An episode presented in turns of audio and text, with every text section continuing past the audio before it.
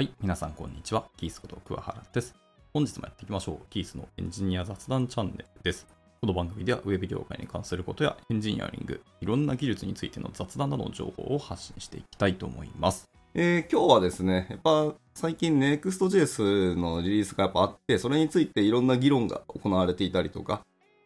App Router 周りの話だったりとか、サーバーアクションズの話だったりとかって、まあ多種多様に、まあフロントエンドのお話が僕はやっぱり好きだし、僕のタイムラインにはフロントエンドの情報がたくさん流れてくるんですけど、えー今日はタイトルにあります数学とプログラミングみたいなお話を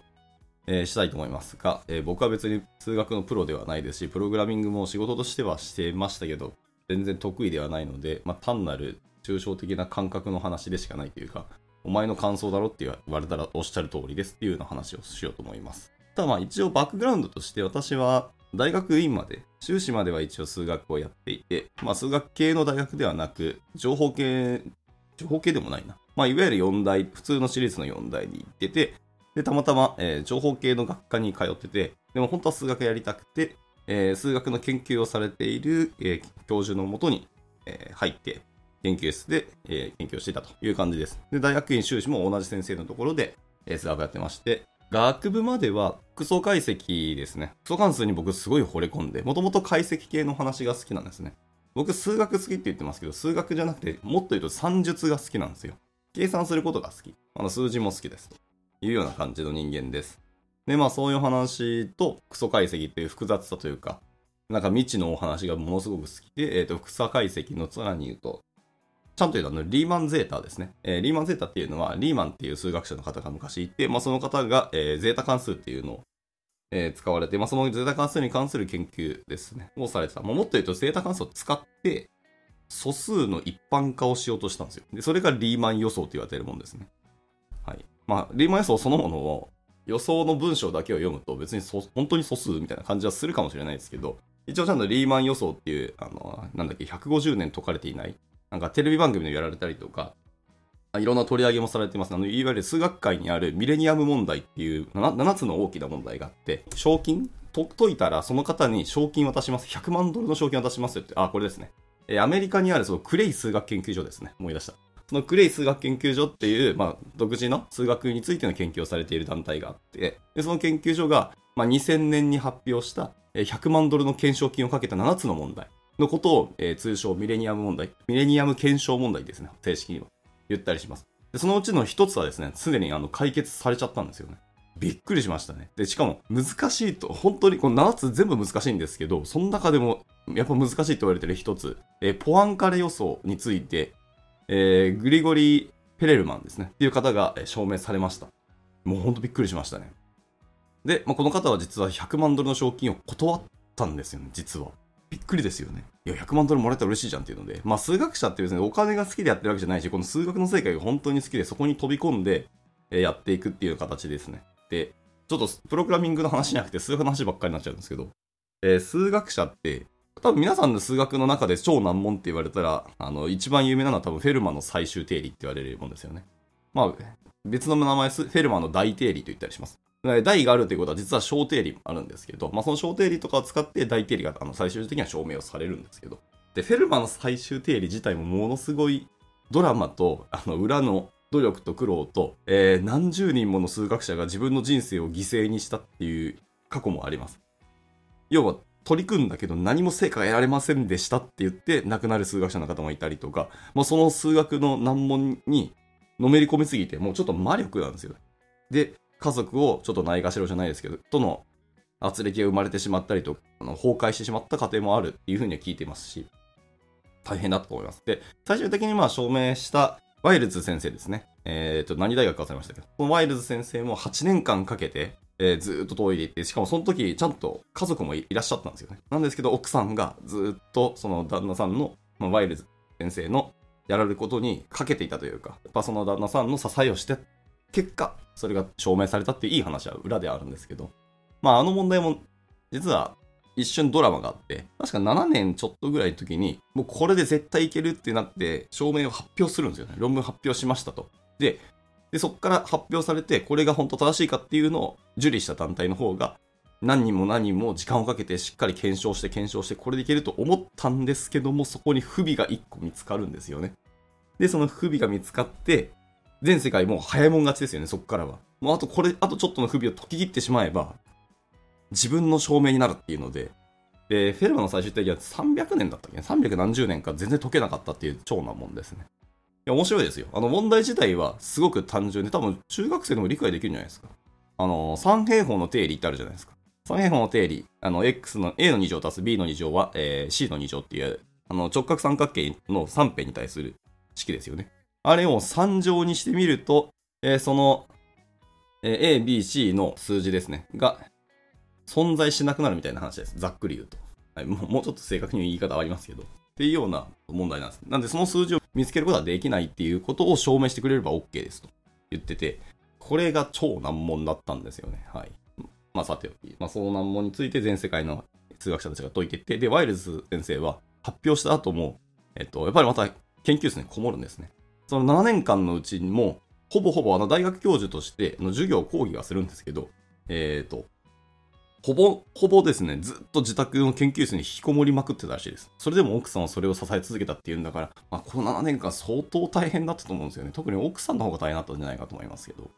まあ、マリ先生も大変で。で、まあ、最終的には最後のピースですね。カチッとはまる最後のピースが、これまたかっこいいんですけど、日本人の、えー、志村岩村予想っていうのが、まあ、その志村岩村さんの作られた数学の手法とかがあって、最初それがハマるんじゃないかとワイルズ先生も分かってたんですよ。で、でもこれ違うんじゃないって途中で外すことになったんですよね。で、いろんな数学者の定理とか手法とか、図式とかを組み合わせていくと、ちゃんとこの証明が一本の線で繋がるとなって証明をしたんだけど、発表したらダメでしたと。で、発表し終わって全世界がみんなわーってなってる中、ワイルズ先生も自分で何がためだったっていうのをまた一からざっと洗い直していくと、その最初にやった志村岩村予想が、実はピタッとはまって、これが最後のピースじゃんっていうので、もう一回それをやり直すと、証明完成したんですよね。まあ、このドラマがまためちゃめちゃ面白くて。本当になんか日本の数学者って結構評価をされているんですけど、まあそういう話がしたいわけじゃなくて、ごめんなさい、もうちょっと数学なしになるとすぐ雑談というか脱線をするんですけど、まあそういうミレニアム問題があって、僕はその中の一つの、えー、リーマン予想ってやつやってます。そのリーマンのゼータ関数ってですね、リーマンゼータの、えー、自明な0点っていうのが あるんですけど、まあそれが、その実部っていうのが2分の1の直線上に存在するっていう証明なんですよ。予想の数文字だけを見ると、これが、え、素数の話なの？って全然繋がらないかもしれないですけど、これが解かれると実は素数の一般化ができるっていうので、すごいことなんですけど、素数の一般化は確かまだできてないし、だから素数っていうのは暗号とかですね、にも使われたりするんですよね。素数が一般化されたら多分暗号理論が破綻するんですよね。だからいろんな理論とかお話って、確か素数が一般化できない、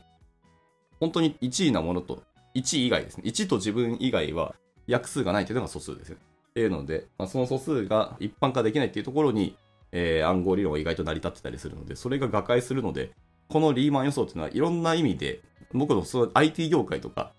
プログラミングの世界でも割と使われてるんですよ。裏の理論とか、例えばランダム関数も確か素数使ってたはずなんですよね。とかがあったりするし、えー、暗号自体は、あの、楕円曲線とか楕円関数論を実は使ってるんですけど、まあ、その中のコアとなる、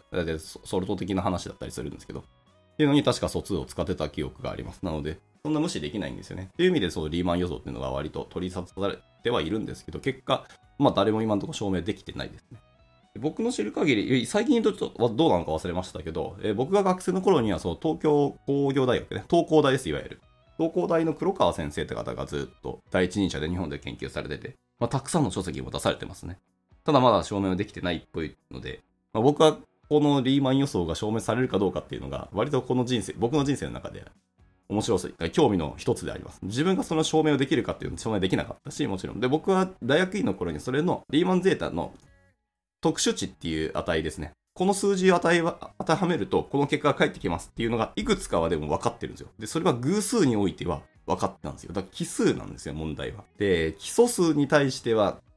まだ計算すらできていないんですよね。っていうのが面白くて、それをじゃあ僕30的にやれたらどうかなっていうので、で、複素関数にのめり込んだっていうのが僕の大学、学部時代でしたね。で、学部時代はそれで終わりで、はい。で、大学院時代はってもうなんか喋りすぎたんで、はしょりますけど、大学院時代はあの、結び目理論っていうのをやってました。え、結び目って、何を結び目と皆さんも定義しますかって話あるんですけど、あの、例えば蝶々結びとかあったりするじゃないですか。肩結びとかあったりしますけど、えっ、と、一応結び目って数学の世界でも定義があって、あの、いわゆる輪っかですね。輪ゴムみたいな、あの、ドーナツみたいな輪っか。あれが外なる結び目なんですね。まあ、厳密に結んでないかもしれないですけど、えー一番最初の外なる、元となるものですね。数の世界では、数字、例えば1とか0っていうのはその元となる数字だったりします。掛け算においては、1が元になりますね。何をかけても絶対自分になるっていう、そういう数字、外なる数字1となります。で、足し算の場合は0ですね。何を足し、0足したって絶対0になります。まあ、ちなみに引き算もそうですけど。まあ、そういう元となるものを決めないと数字の世界って成り立たないので、そういう元となる結び目っていうのもある。それが、えーと、自明な結び目、輪っかのことですね。っていうのを結び目の祖としています。で、そこから一回ひねったりしたりするじゃないですか。で、ひねると、あの、交差点ができるの分かります？結び目って。でその交差点があると、えーそれを結び目の違いとして、数学の世界では定義をするんですけど、一回ねじるだけだと、その交差点が1個しかないですね。はい、上と下があるじゃないですか、交差するので。で、その上と下の交差が1個しかない場合は、結局、自明な結び目と一緒だから、それは同じものとみなされる。はい、みたいなことをやっていきます。で、それが偶数になると、で、ちゃんと結び目として、で、交差2回あるってことは何か結ばないと結び目が作られないのでっていうような話があって、それを、えっ、と、関数とか数式に落としていったときに、えーこういう結び目はどうなとか、これは一般化できないとか、えーそういう話をいろんな展開をするんですね、結び目っていうのが。はい、っていうのがありますと。で、それもまた、あの、数式で落とし込めて僕はすごく楽しいし、あの、内容自体、結び目の中で、あの、まだ証明されてない問題たくさんあるんですけど、内容によっては、実は小学生でもちょあのチャレンジできる問題ってまだあります。や、本当に。で、それをちゃんと数学的に証明するには難しいかもしれないですけど、遊びとして、あこうやったらどうとか、こうやったらできるんじゃないのっていう、単なる遊びとして、え小学生とか子供に渡すことは多分できる問題です。あの結び目にはあって、あの単純に紐さえあれば準備できるじゃないですか。っていうのもものすごく楽しいんですよね。っていうので、まあ、もし興味あったら、この結び目、未解決問題みたいに多分グッと出てくると思います。はい、やっていただければと思いますけど。で、えっ、と、本題です。数学とプログラミングっていう話ですね。で、えーまあ僕数学やってきたので、まあいろんな方々とお話しするときに、やっぱ数学の知識とか、えーと発想力って、プログラミングで活かされますよねって聞かれますけども、厳密に僕ちゃんと、あ、これは数学やってたから、えー役に立ったとか成り立ったなっていうのを感じた瞬間って実はですね、僕あんまないんですよ、本当のこと言うと。ただまあ使ってるんだろうなっていう漠然とした感覚はあるんですけど、でまあいろんな方がブログ書いたりとか研究論文も出されてるので、まあ、そっちを読む方が多分正しいし、僕の話はただの感想でしかないんですけど、一番でも数学をやってて、このプログラミング、アルゴリズムの世界に来て嬉しかったのは、まあいわゆるそういう理論とか数式的なもの、本当アルゴリズムって結局頭を使わなきゃいけない領域ではあるので、そういうものにぶち当たった時に、あんまりこう抵抗感がないというか、じゃあやってみるかっていう感じですね。まあその感覚を得られたのが一番でも僕の中では数学やってて大きかったのかなと思いますね。まあ数学って何かを解くこと、まあそれだけが数学ではないんですよね。解くことは要素の一つであるし、むしろ新しいなあの謎を作り出すことも数学ではあります。はい。証明することもまあ数学であるんですけど、まあいろんな、えー成し遂げたことだけではないんですね、数学っていうのは。まあそういうことをずっとやり続けている。だから謎と向き合い続ける。毎日何かの謎と一緒にあの人生歩んでいくみたいなのが数学者なので、そういうことをやっていくと、なんかアルゴリズム系の話出てきても、あんまり違和感ないというか、いつものことだなっていう感じなんですよね。新しいおもちゃが出てきたぐらいの感覚な人もいるらしいです。なので、こういう感覚になったのが一つ大きかったのと、あの集合論とか、いわゆる抽象概念を考えるっていうところも、まあ数学やってるとしょっちゅう出てくるので、まあ群論とかご存知かわからないですけど、まあ数学の中でもも抽象論の中ではマジで難しい分野の一つです。ここが一つ数学者の壁というか、学生さんが数学むずいって思う一つの大きな壁になりますね。はい。もう三角関数なんて楽勝でしょって正直 僕は思います。まああれを理解するのは難しいかもしれないですけど、ね、まあ苦手な人はできないんでしょうけど、数学者ってじゃあ何でも理解できると思ったら大間違いで、やっぱ思考性とか脳みその違いがあるんですよね。その中の群論は本当にむずいです。単なる集合論の方が簡単じゃないと思うぐらいですね。はい。えっ、と、群と間と剣みたいなやつがあるんですよね。まあそういう定義があるんですけど、これ言い出すと長いのでやめときます。まあ、興味あればちょっと軽く調べていただければと思いますけど、教科書自体は薄っぺらいのに、内容めちゃめちゃ、あの、抽象度が高いので、まあ理解するのむずいんですよ。っていうのをやってたりするので、まあ、何でしたっけ？ベン図とかあるじゃないですか。まあ、集合論的なやつとか。ああいう概念を理解するのも結構はわかるなって感じですね。はい。まあ、if 文の中で条件分岐したりするときも、あこうやったらいいねとかをさらっとこう図書いたりとか、えー、手書きでやってみればまあわかるなっていうのがすぐに分かったりするので、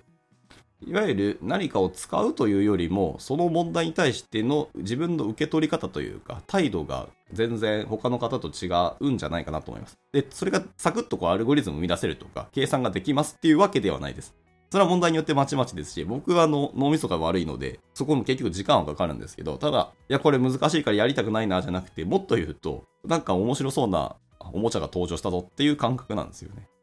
これは多分ね、やってないとこうならないと思うんですよね。僕はだからそういうアルゴリズム系の出た時はやっぱ楽しいなと思っちゃいますね。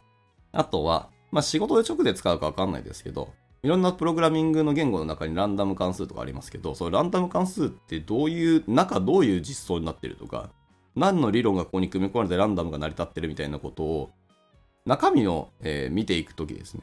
やっぱなんたらなんたら理論とか出てきたりするんですけど、それに対する抵抗感もなくなったっていうのが結構大きいかもですね。まあ、そういう意味で、そのソースコード自体ですね、ライブラリのソースコードを読むことは皆さんもやるかもしれないですけど、それが裏打ちされている論を見ていくとき、あんまり抵抗感なく、じゃあ読んでみるかっていう風になれるのも大きいのかなと思いました。まあ、それが理解できるのもまた多分数学の話は結構出てくるのかなとは思いますね。でも結局数学って何ですかね。論理的に物事を考えるっていうか論理的思考を鍛えるっていう話皆さんありますけど、えー、まあ別にそれを否定する気はないですし、まあ僕もその感覚とか恩恵を得ているとは思うんですけど、本当に論理的思考力を鍛えるために数学をやるっていうのは、なんか僕的には目的の一つでしかないので、うん、なんかそうなのかなっていう感じはしますね。とはいえ、でも数学のいろんなものを知っていると、コミュニケーションするときも、こうですかっていうのをなんかまとめてお話しすることの場においては生かされてるかもしれないなっていうのはありますかね。はい。まあなんか、このまま喋っていくと全部抽象的な話をまたずっとし続ける気がするので、はい。まあこの辺で終わっていきたいと思いますけど、まあいろいろメリットはやっぱりあったなっていうのはありますが、じゃあ直接的に使うかっていうとそんなことはやっぱでもなかったなっていうのはありますかね。あの、でも最近の、まあ、AI とか人工知能とかやられてる方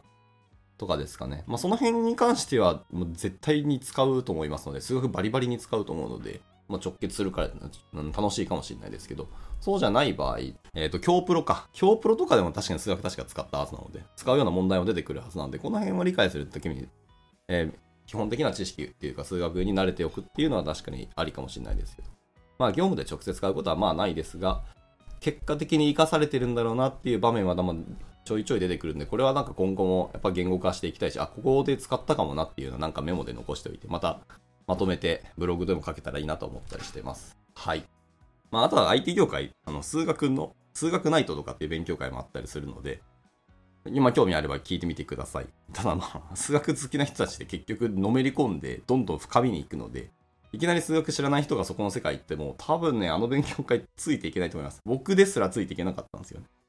マジで、あの、深くやったりとか、ちゃんとやっぱり大学に大学院とかですね、社会人になってけど大学院に入って勉強したいっていう、研究したいっていう人がゴロゴロいるような世界なので、ただまあその世界行くのも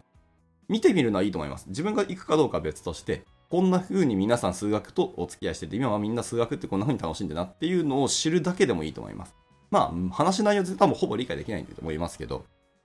数学の魅力っていうところの一端を見てもらうっていうのもね、一つの見方としては面白いかなと思いました。というところで、はい、えー、だらだら喋りましたけど、まあ、50分超えたので今日はここで終わっていきたいかなと思います。では、お疲れ様でした。